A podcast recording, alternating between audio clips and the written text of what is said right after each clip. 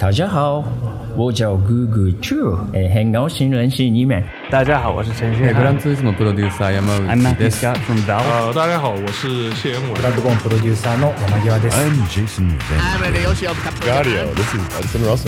I'm Marshall Robinson. Naughty 加流的听众，大家好，我是索尼电脑娱乐的负责人天天无人。Hi, I'm Yusuf from the Xbox team at Microsoft, and you're listening to Jadio. 追根溯源，挖掘游戏文化，深入浅出探索业界秘闻，聊游戏也能长知识。欢迎收听机核网加迪 Pro。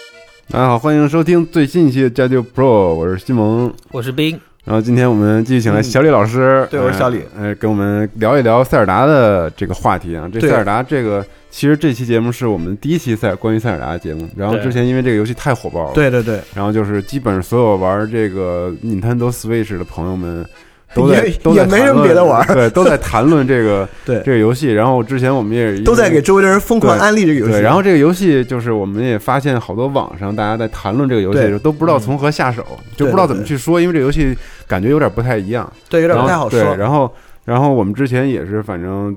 说了，我们两个两个礼拜之内可能不放什么东西出来，因为嗯可能说所有的东西都算是这个对这个游戏的一些剧透的对对对，内容。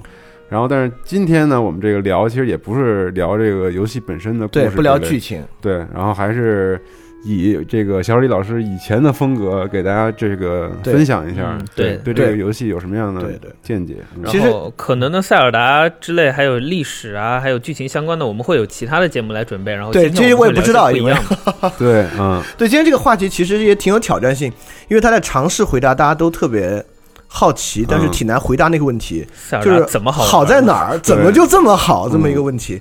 对牛逼在哪儿呢？因为这个游戏我自己确实感觉特别牛逼，但我觉得也因为我自己玩游戏比较少啊，嗯因为我觉得玩游戏中偏下的这个数量，嗯我我知道我这个赞美的分量，我毫不夸张的时候，这是我这辈子玩过最好玩的游戏，而且没有之一，就是它真的是最好玩的已经游戏。超过你的上一个好呃玩游戏《超过魔兽上一世界》了，是吗？我我之前也没觉得魔兽世界最好玩嗯，但是我这样是可能觉得 MGS 最好玩吧。啊，对嗯对，嗯但我觉得塞尔达比那个还好玩，嗯就真是太好玩了。嗯，就是我好玩在哪儿？哎，就今天尝试要说一下这个问题。哎，我其实我特想问问你们，因为你们玩游戏比我多多了，嗯，他我我也不期待他在你们心目中达到这个 GOAT 地步啊。嗯，就在你们心目中，他是多好玩的游戏？我觉得让阿斌说一说吧啊。嗯我觉得任天堂所有游戏就还是那种做玩具一样的感觉，你不能像像一件艺术品说描述它在什么地方，而是你玩了以后回头去印证，发现它都符合那些原理，然后它就像一个玩具那样，嗯，你怎么玩都是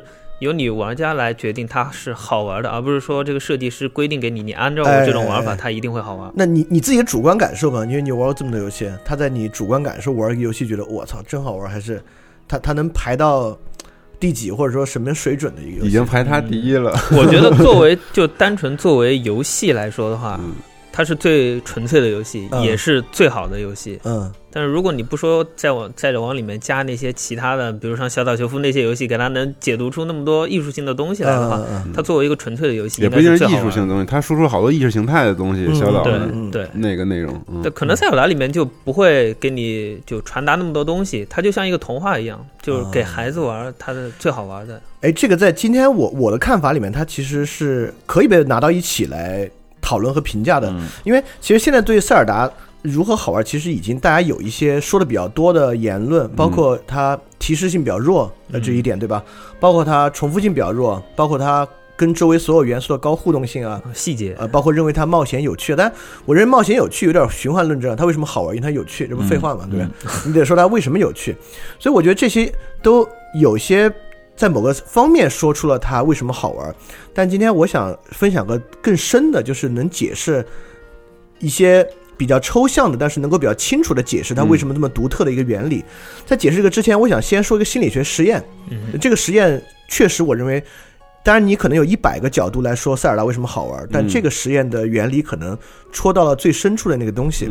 这个实验大家都知道，但几乎所有人知道都是它的第一个版本，就是大家知道了一个错误的结论。就上世纪五十年代有一个实验，这个心理学家叫 James Olds。这个实验很简单，就把一个小鼠的大脑里插入一个电极，前面有一个按钮，哒哒哒哒哒哒，那小鼠能达到一小时两千次按按钮，按到自己死为止。嗯，就是它是那个兴很兴奋是吧？对，非常兴奋。就人们最开始认为自己发现的是快感中枢，就认为哎解开之谜了，这就是快感，所以人们在快感的驱动之下就会去死，就会能够快感致死。嗯，这是最开始的版本。吸毒嗨翻了之类的。对对对对对。但其实之后人们。进一步的实验发现，就比如说，你给离着小老鼠更近的地方，就直接放它最爱吃的东西，嗯，小老鼠都不会去吃，会去摁那个东西。人们就发现，哎，如果是快感中枢的话，它不至于一个小时都没吃这玩意儿，它怎么好歹得吃两口吧？是差不多东西，嗯，所以会觉得那东西可能还不是快感。就人们后来不是快感，对，人们就是其实大家很多人知道，就知道在快感中枢这步啊，实际人们发现那个中枢就是符合。符合这个中枢，但是现在也不能说有完全的定论。嗯，但至少实验推进到现在，符合是欲望中枢，也就是说，在人的大脑里面，需求和需求的满足是两个部分，这个东西是主导需求，而并不主导满足。嗯，就满足是另外的，是多巴胺和其他神经递质完成的，符合驱动的是需求，所以说说明需求对人的驱动能力非常非常强，强过满足对人的需求能力。因为满足我们都知道，需求和满足是两个两个东西。就满足我们都知道，比如说你刚给你粥一碗红烧肉，嗯，现在再给他红烧肉，你哎操，有点烦了啊。对，因为满足这个满足这个东西，它的这个它的曲线，它的边际效应降得很快啊。得到这个过程是最美好的。需求这个东西，就是心理学会发现，就认为大脑能感受的快乐比能感受到的需求要小得多得多，需求才是真正驱动人的这个东西。或我们把它叫目标、暗恋之类这种的。哎，对，所有的需求，就我我为什么认为分析需求，就分析游戏需求是个最好的一个方向呢？就是因为我认为大多数主流的游戏啊，有很多小众游戏不说了，大多数主流游戏就是在营造这个需求。也就是说，你看游戏设计师设计游戏，在里面不管它是一个道具、一个结局、一个在路边捡的一苹果。所有东西都在设计出一个需求，嗯，也就是说，游戏是最能够看出需求跟人的关系的。而我恰恰也认为，塞尔达这个游戏所构造出这套需求系统，跟其他游戏是有本质的区别的。而这个区别是为什么它这么好玩，以及我对它有这么高评价的一个原因。嗯，哎，就是这个东西。所以最开始我们先说说这个，然后在在具体说塞尔达之前，还要再说另外一个原理，也是很重要的。嗯，第二个原理是海德格尔的原理。对，海德格尔的大哲学家不说了。海德格尔有一个晚期的研究文章，叫做《关于技术的追问》。嗯，呃，这个文章的原名可能更容易说出他对技术的看法。这原名叫底座，就是就摆东西的底座。嗯，就在海德格海德格尔看来说。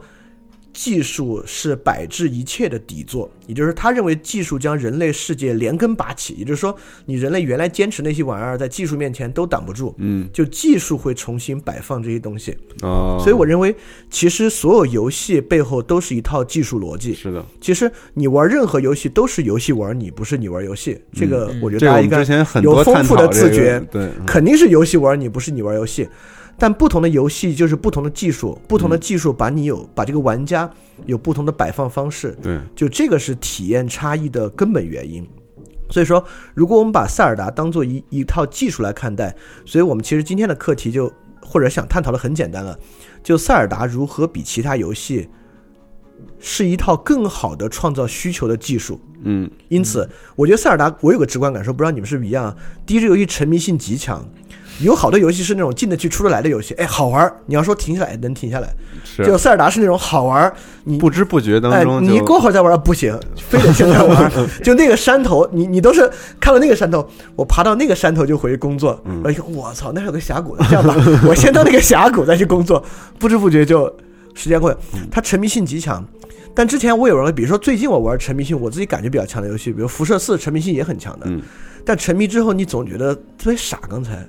我操，捡捡一堆电风扇，对，捡一堆打字机干嘛呢？因为他设计了很多需求给你，对。让你去特别愣。任务，嗯。比如说最近我我我我我有朋友也是著名的两个刷子游戏，一个全境封锁，一个幽灵，嗯。就他是就是喜欢玩刷子游戏的，但玩完之后都会有那种焦虑，我操，干嘛了这两天？嗯就空虚了是吧？对，特别空虚，刷了半天，就嗯塞尔达这个是最传统的一种，就是使玩家体验到成长的快乐的一种。就塞尔达，至少我自己没有这个问题，嗯就我特别沉迷，但沉迷之后我没有。除了工作方面啊，就极大的耽误了。嗯这游戏性本身方面，我没有愧疚感，我觉得值，嗯，就沉迷进去，这时间花的值。对我觉得玩刷的游戏是特容易有那种后后续的空虚感。对，刚才我干嘛呢？我在我我竟然花了几百小时在做这种无聊的事情上，对，嗯 但是你在玩的时候是不会想这么想的。对对对，因为你玩塞尔达有这个感觉吗？你觉得刚才就无聊无聊吗？就是这时间花的值吗？不会，你都不会在意到时间这个流逝的。哎，对我也觉得塞尔达有这个原因，嗯所以我们就来可来具体来分析一下。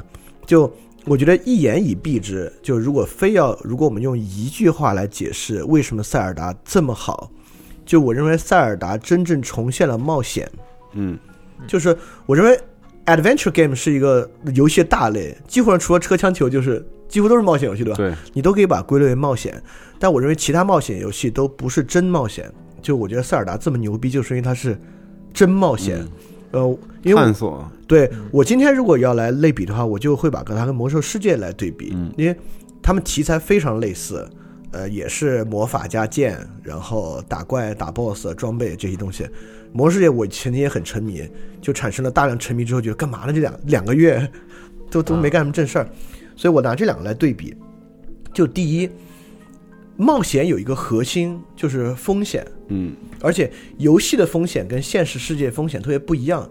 就现实世界有很多不确定性的风险，但游戏里面的风险，甭管它你的感觉是不是不确定性的，都是系统性风险。嗯嗯，就游戏，因为它是被 coding 构造出来的一个世界，是这个世界所有的你玩家能感受到的风险和危险都已经内涵在里边，早已经写好了，你就在跟着这个。为什么是游戏玩你？就是他在让你去体验这些东西，是这早就写死了。嗯就系统风险其实对人非常重要。我就说个最简单的，开车就是个系统风险，嗯飙车就是系统风险里面主动靠近风险的方法。嗯，就人为什么要有主动靠近风险的行为？包括一帮小妞坐在一起看恐怖片，嗯，包括过山车那，个小妞啊，对，你们你我们就会就就吃线嘛，比如一帮老爷们儿聚在一起看看恐怖片挺少的，但一帮小人喜欢聚在一起看恐怖片，这都是可以解释的。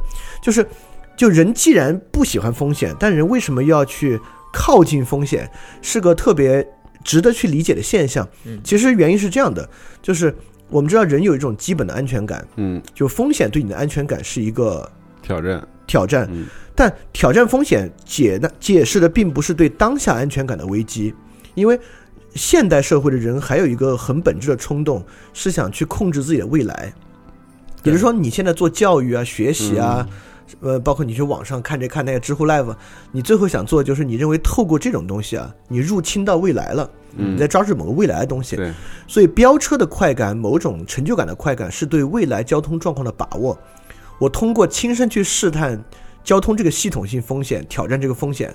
如果未来我遇到任何交通状况，都在我的掌握之内。所以，就是人透过冒险，本身就会获得这么一种快感。嗯但这个快感，很多游戏其实就构造在这个之上。特别游戏最厉害就是，你现实世界去飙车，就可能真死了。嗯，就游戏去飙车呢，这个不伤害哎，不伤害，所以游戏很容易做成 adventure，就是你你现实生活做不到啊，你也不会飞，对吧？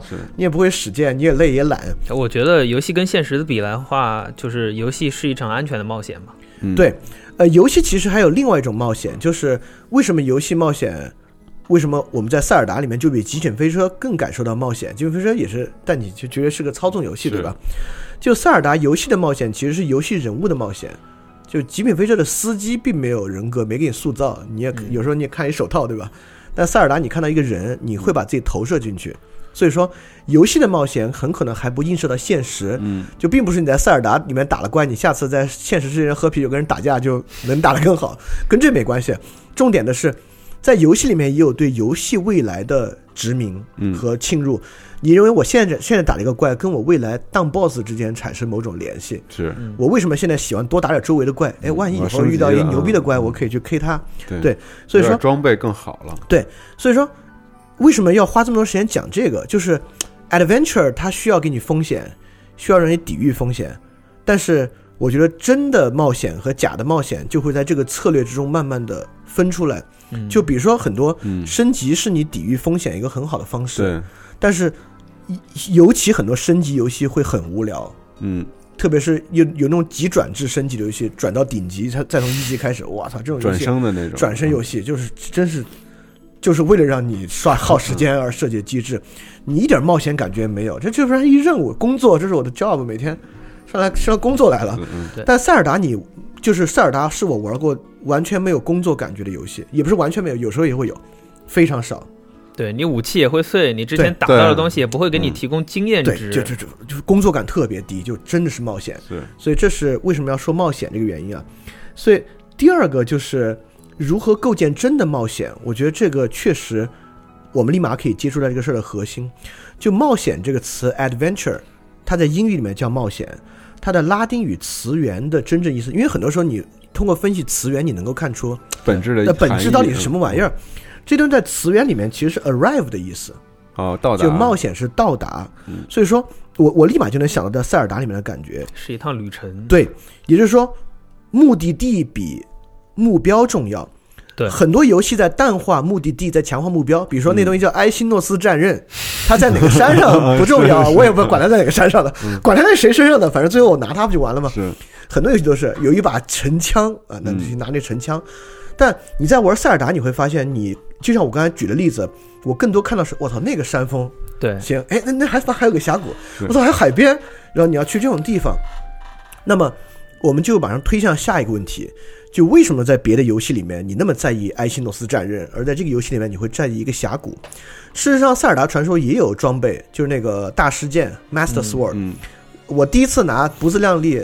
我们我们还是尽量少剧透啊，因为这个游戏确实这这还很重要。反正第一次我就没成功，嗯，但是我也没有沉迷。我操，立马去想办法成功，就我就去跑山去了，嗯。所以这个游戏何以能够让你在意 arrive 这个地点，而淡化里面的目标？我觉得是一个特别值得去一步步推论的。对，我觉得它和其他游戏的比较比较到，就是你会给自己看到一个东西，然后你想尽一切办法到那，到那以后，你你的视野包括它给你提供的信息，会给你指向下一个地方，然后这一个地方它不会形成就呃一个折线，最后一定会有个端点，而是形成一个环或者一个复杂的网络一样，它都是可以互相指向另一个地方。看似无序，但其实特别科学的一种设计。我认为它。就是看似无序，实际也是无序的。就刚才那个问题，刚好就引向这个问题。我们还是从游戏技术来讲啊，就游戏里面为什么要设计出危险？因为正是这些危险催生目标。你被一个路边怪干死了，因此你觉得我操，这很危险，所以我要想办法再干这个怪。哎，目标就形成了。啊，比如游戏旁边有个苹果，可能没什么危险，你去拿这也是个目标啊。当然，很多特别 adventure，你是靠危险塑造目标。嗯。所以说，很多游戏，你看，游戏设计师就要去设计我如何去构造危险，很，这是每个游戏都要遇到课题。从马里奥开始，你就要去构造危险，对吧？对。呃，很多危险是一个模式，比如马里奥里面这个乌龟是左走右走，左走碰到你就死。我觉得这还是任天堂最早的一个开端，就是包括你的马里奥的第一关，它是怎么给你塑造一个基本的游戏互动模式，就是正常人的行为，就是包括你的视觉和你的操作都是马里奥向右走嘛。然后这个时候会给你塑造一个危险，你在一个只有一条横线的平台上，右边会有一个敌人不停的向你靠近，然后当你。当有一个你操纵之外的物体不断向你靠近的时候，你会自动判定那个是危险。嗯，这其实最早也是塞尔达，呃，也是任天堂他们给对弄出来的这一套。我就认为有两种危险，一种危险是主观体验的危险，第二种危险是符号化的危险。主观体验的危险就是我看到右边有怪，这是个危险。是符号化的危险就是这怪车上有个骷髅头，我知道这个等级在我十级以外，嗯，所以我去上去一试啊，一刀就死了。对，这是危险。就是后面的游戏。包括后后世的游戏越来越依赖符号的危险。嗯，操，这是个骷髅头！我操，这血条这么长，或者看他身上闪闪发光，闪闪发光，精英怪有有有各种标志。就是游戏这么说吧，我认为后面的游戏的设计师有点对对游戏本身不自信。对，因此他为游戏创造出一套符号的游戏。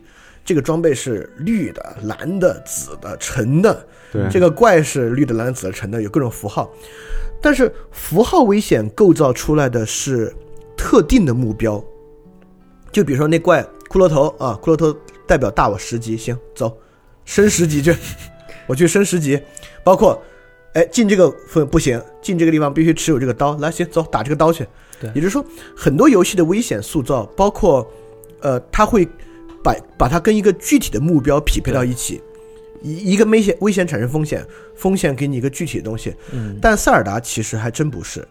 就塞尔达这种游戏，它的危险的背后的目标是非常模糊的，因为你也升不了级，是的，反正刀也用一会儿就坏了。是的。然后我我觉得技术最好的人，可能拿树枝也能把那个大怪打死了。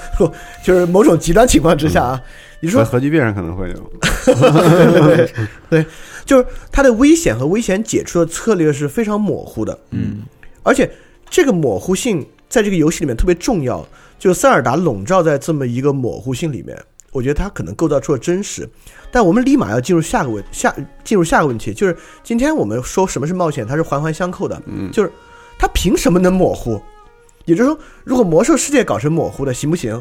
我认为就绝对不行。嗯，因为一个东西一旦竞技性强，或者你你你给玩家的激励是理性的，是数字理性的，它不能它不能模糊。嗯，就是我我到下一集还有三十六万个经验点，我 K 这个怪两千，K 那个怪五千，K 那个怪快一点。就是一旦是这个系统，你绝不能把危险和目标做模糊，你危险和目标之间必须非常的精确。嗯，这里面其实玩家生出一个策略，什么是最高效的逻辑？嗯，就是我刷什么东西可以最快升级？最快，就比如塞尔达其实也能刷钱，我就没刷过。对，因为你去别地方打怪捡他的脚卖钱呢，中间的其他发现特别多，发现无数宝箱。你要在那刷钱呢，其实除了钱什么也没得到。对，你觉得有点亏。但是这在别的游戏里面就特别理性，就比如说在辐射四里面去刷那个动力装甲的燃料啊，你就很希望去刷。因为这太理性了，你走一步就捡这么点，走一步捡这么点，身上揣五十个就挺安全的。嗯，对，你就特别想去刷。也就是说，这是游戏更深一步的逻辑。当你游戏设置危险和危险解除目标是模糊的时候，它其实对应背后是两种游戏的风格。我觉得一种游戏风格是构造一套玩家能感受到的数字理性体系，嗯，玩家在理性体系里面在追求效率。对，那我我我我要完成二十个明确的目标。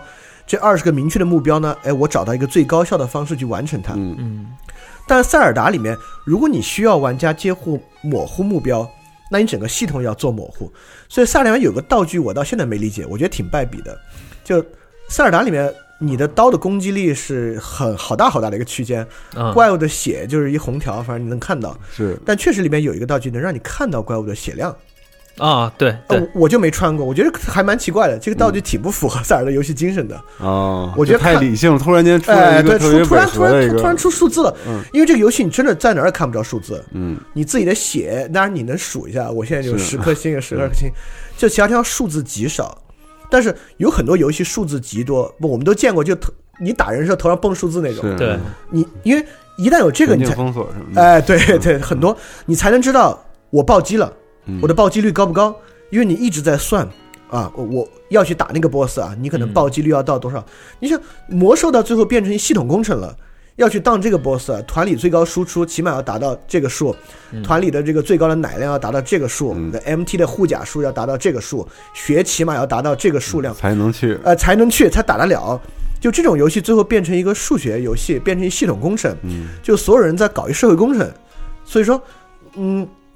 我认为很多，我认为魔我我就这么说啊，虽然我也很喜欢魔兽世界，我魔兽世界做成单人游戏绝玩不了，玩不了几天。我认为做多人游戏其实是个挺简懒的方法，就是游戏性本身啊，包括这里面的丰富性可能没那么多。没事，我们把人加进来，社交性靠人的博弈来产生丰富性。我觉得这其实是个挺简懒的方法。就我我其实，在脑海里想过，塞尔达如果做成多人游戏，我操，好玩疯了。就变成牧场物语啊！对，就好放。我觉得塞尔达出 DLC 和多人都特别容易，DLC 你就再给我开五块大陆，你都不用给我任务，就跟现在这模式一样，再出五块就做样子，我就跑疯了。每天出多人肯定好玩疯了。所以我认为这种单人游戏其实比多人游戏要复杂，对，就它的丰富性不能够靠人的博弈来完善，必须靠自己来完善。所以刚才其实说第二个就是游戏的设计数据与非数据化的问题。就为什么游戏者要设置出数据等级系统，就是因为游戏本身不能提供这种模糊的目标感，它必须给你你自己能用数字理性去判断的目标感。对我十级，我觉得六十级满级，这个在游戏里还有一个比较。好分清的一个例子吧，就是说，像好的动作游戏，设计到最后你是看不到它表面上的那些数值的。是的。然后，当有一些动作游戏，一旦你看到砍上去以后蹦数了，你脑袋里会有一种很奇怪的感觉：为为什么这动作游戏我打出 RPG 的感觉来了？对。然后，像真正的呃，比如那几大动作游戏，你在。呃，只有通过不同招式之间的那些数值，它不会告诉你准确的伤害是多少。然后你自己搭配和自己在不断的杀怪的时候，你自己会有一个大概的估量，这些数都是模糊的。对，其其实还有更重要的，但你你刚说的很重要，还有一个非常重要的就是塞尔达所为人称道这种外部世界的交互特性是为什么？你要想，如果这个游戏是工具理性的，他给你一把埃希诺斯战刃，这个战刃特别牛逼，好，你拿这个战刃出去打怪了，你一打怪，这个带。躺在旁边的火药桶上炸了，连你一起炸死了，你就会觉得我拿着刀干嘛来了？我今儿，比如说一个游戏，你升级升到七十级了，你就应该秒五十级的怪；你要遇到二三十级的怪，就应该上去就敢秒了。但如果你因为其他的原因死了，你就会觉得我操，我升那么高级干嘛来了？对，也就是说，当一个游戏强化数值系统的话，因为数值系统是不能做模糊的，你就必须把所有游戏的目标量化到某一个单一物件之上。你整个游戏世界的内在逻辑也必须能够展现出这个单一的原因和游戏里其他结果的关系。嗯，比如刀输出巨高，就应该砍那个怪一一刀就死。是，而且它不应该受到其他因素的干扰。对，如果频繁的这个东西受到其他因素的干扰，这个数量系统就崩溃了，就别人就会不知道我自己升级拿着大刀干嘛了。嗯，但是当一个游戏需要模糊性的时候，它它它恰恰需要外部元素的联动。这东西在数学上叫量子化，听着特别高级啊，其实没有那么高级。它大致意思就是，你你在数字和运算之间连续取值，连续取值算下去，算出最后一个模式，而不是一个结果。是，所以塞尔达是一个标准这种所谓量子化的游戏。其他游戏也有游戏做类似尝试，但为什么没有塞尔达这么好？就是因为塞尔达。我认为它完全非数据化，当然游戏内在肯定有套数据逻辑，嗯，但在外部世界上用完全非数据化的方式，包括刀也会坏，导致你不会去倾向的某个具体目标之上。但我跟你说，这种量子化有什么好处？事实上，现实生活就是量子化的。你跟你小人上街逛街，你也不知道看点怎么着，吐槽突然生气了，甩一耳光，转身走了，你又想象不到了。我操，怎么回事啊？这个，这就像就现实世界，其实从物理学上它就是量子化的。它就是一个因素触发一套连续取值的运算，一个模式。所以说，当你进入到这种模糊世界的时候，你能感觉到很强的真实感，而且这个真实感才有目标性。比如说，不可预知的未来才是有趣的。对，呃，而且不可预知的未来，我或者我们要说的悬一点，不可预知的未来才想去预知。嗯，当我知道那个刀特别牛逼，那刀伤害两千多，暴击率百分之二十五。我就知道他是你的目标性丧失了，你就拿这个刀就完，拿刀追杀人就完了。是，但是比如那小人转身走了，你才会想，走为什么呀？刚才哪儿做不对了？哎，你你，而且你会，不管是不是真的，你会认为自己发现模式了。哦，是因为我刚才瞟别的妞了，他看到了，生气了啊！这个东西形成了链状的关系，他最后走了。所以在塞尔达里面一样，就真正一个外部世界形成系统，你才有强烈的目标感。这个目标感最后的东西就是。魔兽世界你也愿意跑路，你就恨不得快点把那鸟生出来，然后就在天上以最快速度飞过去。对。但塞尔达传说里面也有坐骑，但我骑了一圈坐骑之后，最后还是选择跑路。我从来不骑。传送是最快的，但是大家都愿意骑马，而且我都愿意自己走。我都不愿意骑马，因为骑马上马下马是很花时间也很烦的。比如说你在马上旁边有一蘑菇，你就不想捡。我会经常停下来捡东西，你就发现其实特麻烦，还不如自己跑的，对吧？对。哎。你就是外部世界形成链状系统了，所以每一寸土地你都觉得有玄机，有东西可捡，你才愿意去触及。所以我觉得这个特别重要。但但如果你仅仅看到这个，因为很多人也说塞尔达有链状系统，但你在比如说你是个游戏设计者，你去你的游戏实现，但你又有等级又有装备，这两东西根本不能融合。对，也就是说它是一条线性逻辑，就是从我们最开始说的。这个游戏里面的危险和危险的解决方式是模糊的，嗯，就必定会走到这一点上来。但这一点其实还没有结束啊。就当你做非数据化的游戏的时候，那你就最后有个东西，这其实是很危险的一点啊，在游戏里面，这个游戏的所有收益都是非确定性的，也是不明确的。对对，因为你的游戏系统是非数据化的，是也没有级，也没有攻击力，嗯也没有什么装备，也没有神装。这个游戏所有东西都是非明确的收益，但大量游戏都是明确收益。哎，当一个收益明确的时候，代表这个游戏希望这个收益作为吸引玩家行为的目标。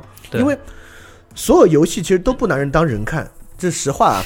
玩家就是一个操纵手柄的机器，嗯，你希望玩家做出行为，他的人性需求你不关注，你关注的是他最后有没有到这儿，有没有玩完，嗯有没有买，就有没有氪金，对你关心的是这个东西，对吧？所以说，当这个游戏以明确收益为目标的时候，你最后一定要去把这收益做出来，让它明显。比如传奇私服一刀九百九十九级就给你 给你屠龙，你得说明白对吧？一刀就能得屠龙，包括魔兽世界也是，比如魔兽世界有把刀特别牛逼，但他总不能做到秘而不宣，玩家都不知道。是某些有人突然拿到了，那不可能对吧？嗯你做就是觉得这刀这么牛逼，所有人都要来打这个刀。嗯所以说，什么游戏才敢做非明确收益？这这游戏就是你最开始玩塞尔达，你有点确实有点，可能最初一刚进入迷茫，他干嘛来我这儿？他就告诉你你是英雄要杀那个怪物，但是这种就是塞尔达故事是很平庸的一个故事啊，可以说就是非常传统的故事，就是表面上的无甚故新意事，其实很很没有新意，而且这游戏里面并没有明确收益，就是很多人让你做任务都不告诉你能回报给你什么，对，他就要这个，你拿给他之后呢，呃我你可能就我操，当然也也有可能他就啊原来是这样，好了，然对，后就完了，离开了。就就离开了。也有时候你觉得要这么多，比如说这是个支线任务不重要，就他问你要十个矿石，嗯还是十个挺牛逼的矿石，他一下张口我要十个我都惊了。然后我以为我十个一定能换来很好的东西，就是至少是等价或以上对。对对对，有可能没有，但有可能就我操，十个东西可以得到两个这个，就完全超出你的预期。也就是说，一个游戏怎么才敢做非明确收益，或者明确收益有什么坏处？这么说吧，我认为明确，我现在越来越感觉明确收益的游戏其实是个监狱。嗯，就特别是《魔兽世界》，来打二十五个鸟，你出去打，嗯。打第一个，你看，游戏认为是助手，但其实那东西也是上帝，它有全局的功能，知道你在哪儿，你的地图是这个点的，它帮你数数，你打一个鸟，它给你说个一杠二十五，对，你杀第二个二杠二十五，这个东西既是提示，反过来也是监控。好，第二个了，嗯它一直给你创造紧迫性。第三个了啊，第三个了啊，对，包括游戏把路点给你标出来，你要到这个村子，连线都给你标好了，是这是监狱。嗯就这是一套驯兽的体系，就是这种游戏在数量和明确目标的指引之下，事实上在尝试驯化你。就是你干这个啊，哎，没干完的别跑，别跑，还有这个任务没干完，赶紧把它干了。对，魔兽就是这样的，还有那么多问号呢。所以你看，那个《幽灵行动》地图之上，我操，地图上点之多，这儿这个那儿那个，对，它有非常强的指引性。这个东西你久而久之，为什么玩我觉得它也是更便捷的让玩家去得那个到目标。目标，对对嗯。但我认为这种东西有一种监狱的性质，就是它是一套控制和方法，嗯。它有有监视，嗯，有评有评估，就像考试一样，有数量的直接的传递，是一套规训系统。但是塞尔达我觉得有一点说的特别好，它叫 Breath of the Wild，它真的有 wild 的属性，嗯，因为未明确的收益性，因此整个世界就是自由感就是这么涌现出来的。嗯，我觉得还有一个比方就是监狱，大家看那个《肖申克的救赎》，你会觉得这是一个体制，就是你来到这个体制之下，一定会有一个大哥，他可以带你，他会教你我怎么做到，怎么最快来达到这个目标。但是塞尔达，你拿到这个游戏以后，你会说我要怎么打好这个游戏，那没法跟你说，只能说你就去玩吧，随便去哪都可以。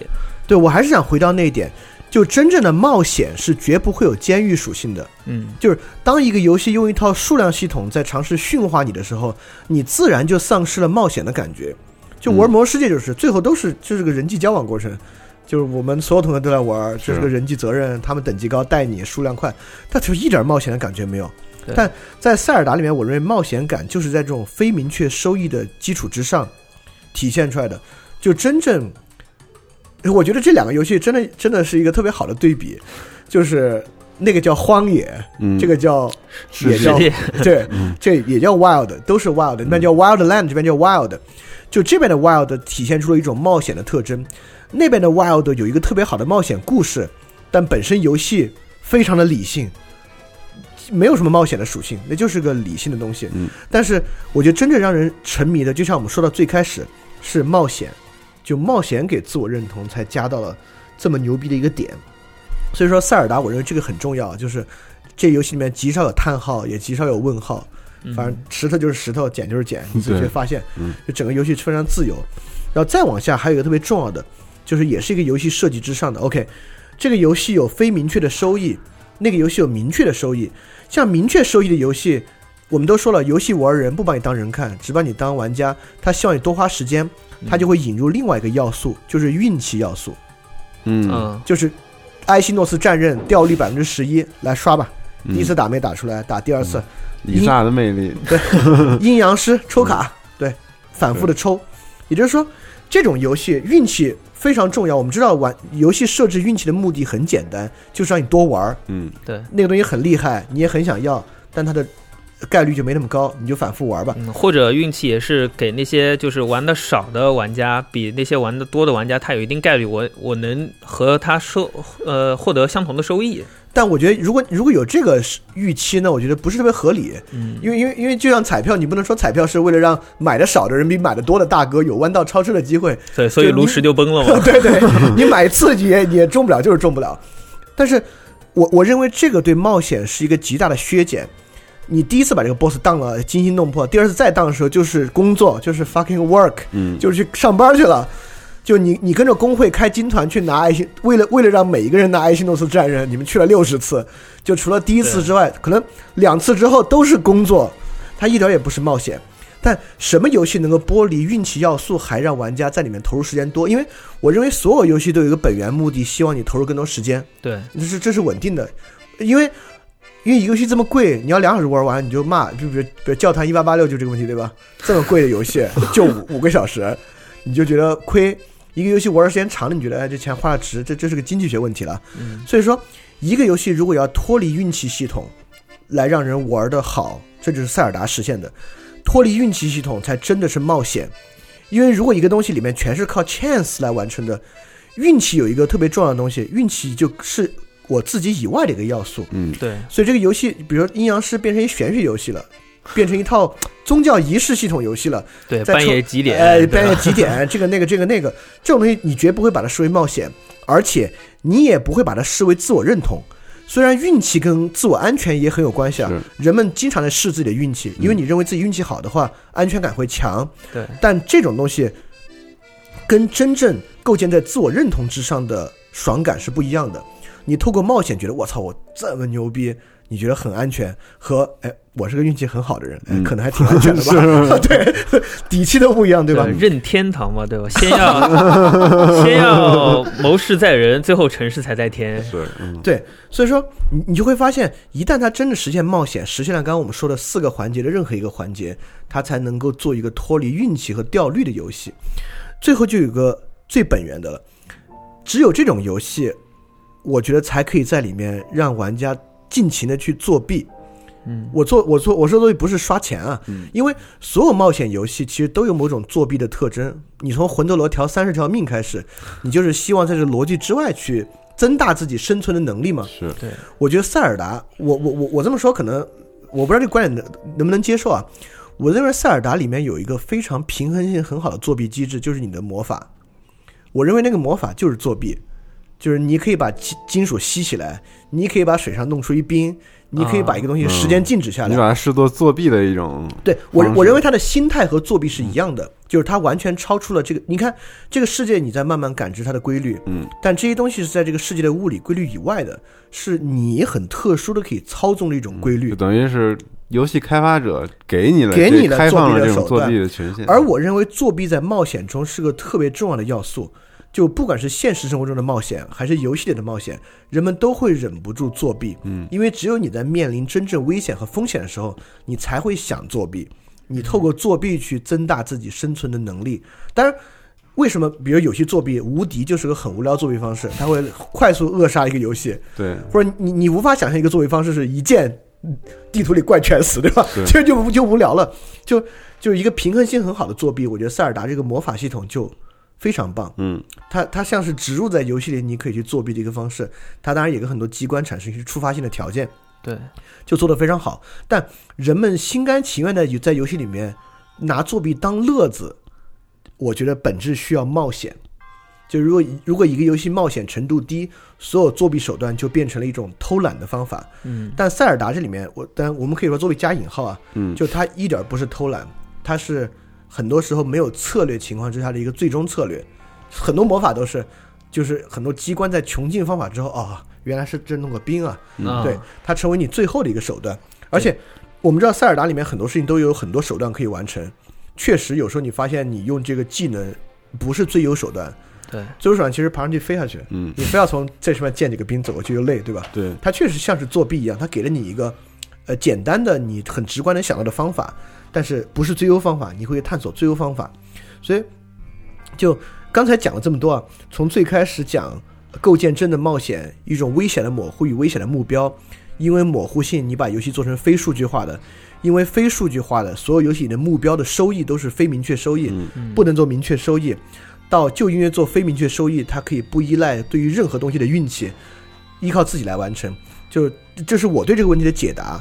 我就认为这套游戏技术是能够实现货真价实的冒险感的技术。嗯，就这种货真价实的冒险感带来的沉迷是值得的，是不不内疚的，不觉得傻。我看这这两个月自己干一件傻事儿。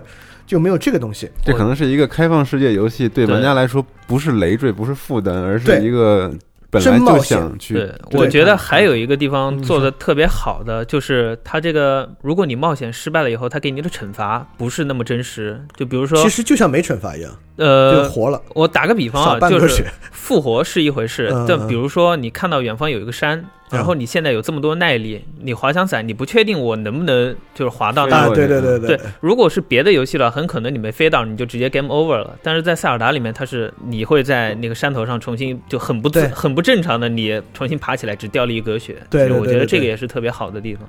啊，对对对对，这这这就是让他有这么强烈的冒险，你每次都愿意去试一下。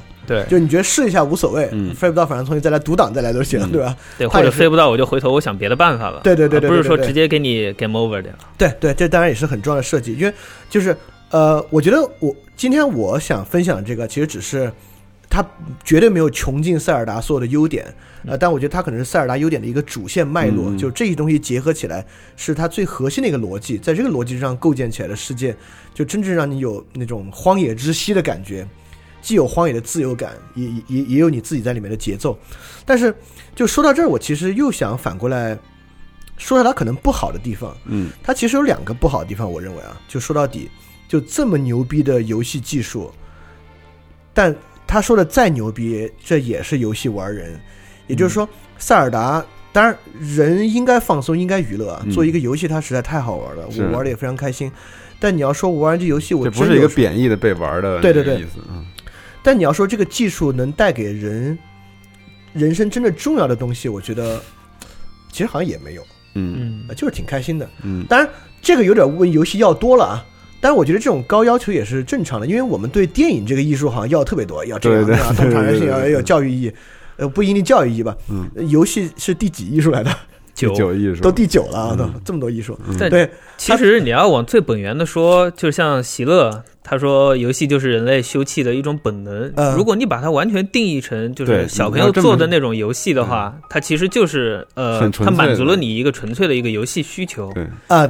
对，呃，所以说我说我的第一个对塞尔达这种技术的批判可能有点要求过高了，嗯、你希望它别的。就第二个批判，我就认为，就塞尔达这个技术让我感到了一点恐惧，就是游戏技术如果真的就这种武器啊，嗯、落到水平高、心眼儿坏的人手里，嗯，就能做出比现在的阴阳师啊、传奇私服啊、王者荣耀这种沉迷性更强。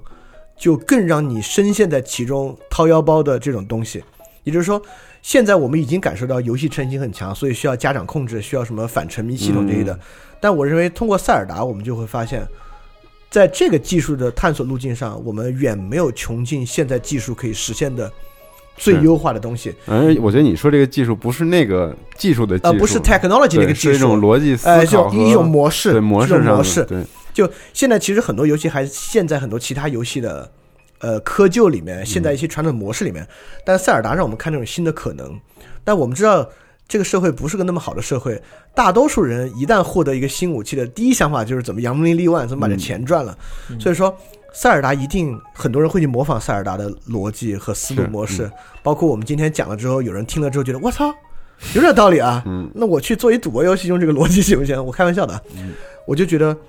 我们一定会，如果你如果你认为什么阴阳师啊、王者荣耀啊，虽然好玩，但是个挺可怕的现象，但我认为更可怕的事情还在前面。嗯，对，不需要科技的进展，就光是游戏技术的进展，就一定能带来沉迷性更强、更可怕的游戏。嗯，所以说，我就像塞尔达这种是很良心的东西，就是把这种技术用在好事儿上。嗯，虽然虽然我也很苛刻的说，他好像也没有给真正深处的反思和思辨，这不重要了，但至少他给你。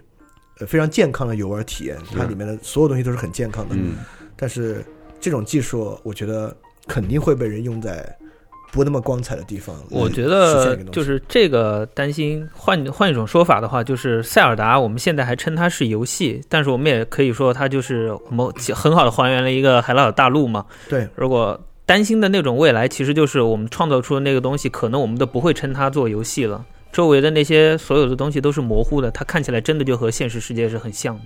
嗯，或者说它也是很现实的，但它的目的不是一个花了三百块钱就拿回去玩玩的游戏。对，它是一个先让你花五块钱，然后 然后你一一算，这个花四千多的一个游戏，而且你会觉得我操，干嘛了？我感觉都。但这个我觉得跟一些做游戏本源的一些这个有关系。啊，你可能觉得这些东西是不好的。啊！但是作为游戏纯粹行业从业者来说，没这些东西可能啊，就是这正是很牛逼，他们正是想实现的东西，追求的这种东西，但是想追求这个，对，所以我觉得，因为玩家他掏钱了，证明他还是喜欢在这个游戏里面去沉浸和体验的。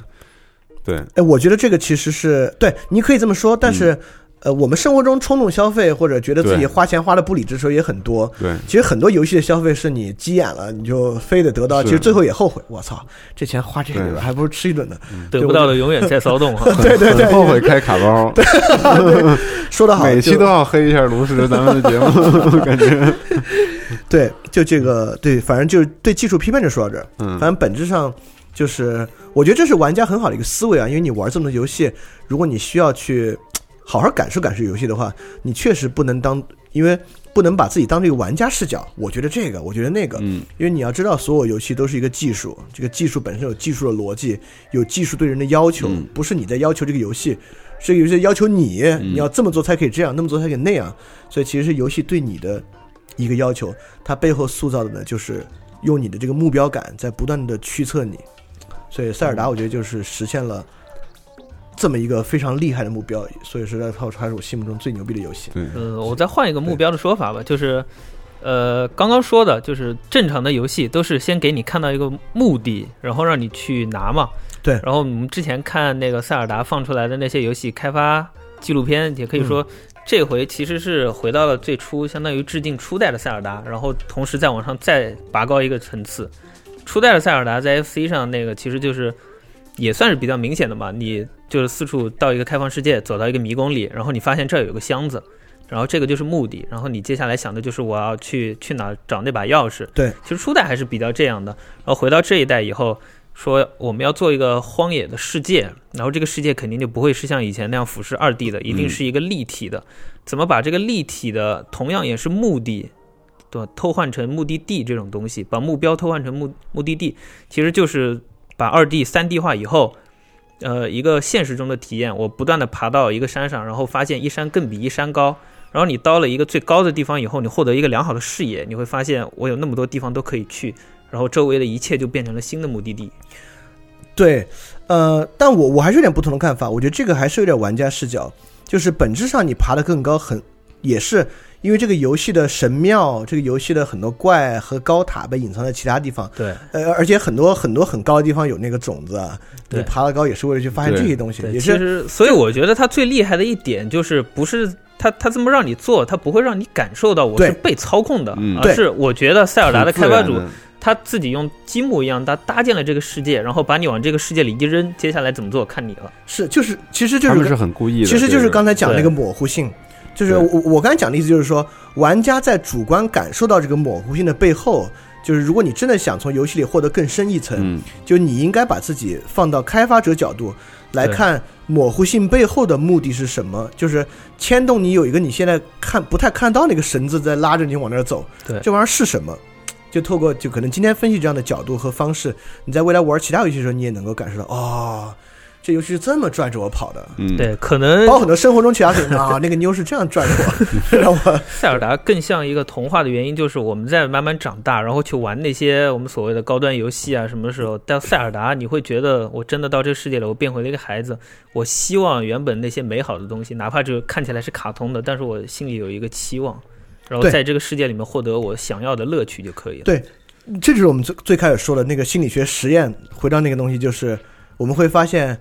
期望真的比最后那个快感，就是所以传就传奇私服可以说是另外一个极端，他就是想给你营造最后那一下快感，但你很快就玩不下去了。但可能你为了玩这下花八十块钱，嗯，但塞尔达传说也不是一个极端，它是一个非常棒的平衡。就我们会发现，确实欲望与目标的能力和力量远远要大于那种快感给人带来的力量。嗯，对，这个才是驱使你根本的动力。是。对这一点特别的好，我觉得说的特别多。但我觉得他们确实，他们也参考了很多其他的游戏，包括开发组的访谈里面也很多细节是吸收了一些其他游戏的元素。但我觉得他们融会贯通，包括重新制作和消化特别好。就是他们真的去想开放世界到底应该怎么做，才能让玩家真正去冒险。对，我觉得就是这个主线，就是它的模糊性、非数据、明非明确收益所有这些，它借鉴的其他元素都丝毫没有冲击到。这个主轴带来的感受，而且但这个主轴又不是明着告诉你的，对，而且这个主轴很可能很多机制还加强了强化这个主轴本身，是啊，很真是很厉害。不知道大家有没有其他的看法？可以在评论区里面跟我们互动一下。嗯，这期节目就到这儿，我们要好好消化一下这些 这些东西。今天说的还是很丰富的感觉。然后我要再去多玩会儿塞尔达，太沉迷了。嗯，OK，好，那这期节目就到这儿，谢谢小李。嗯，下期节目再见，拜拜，拜拜，拜拜。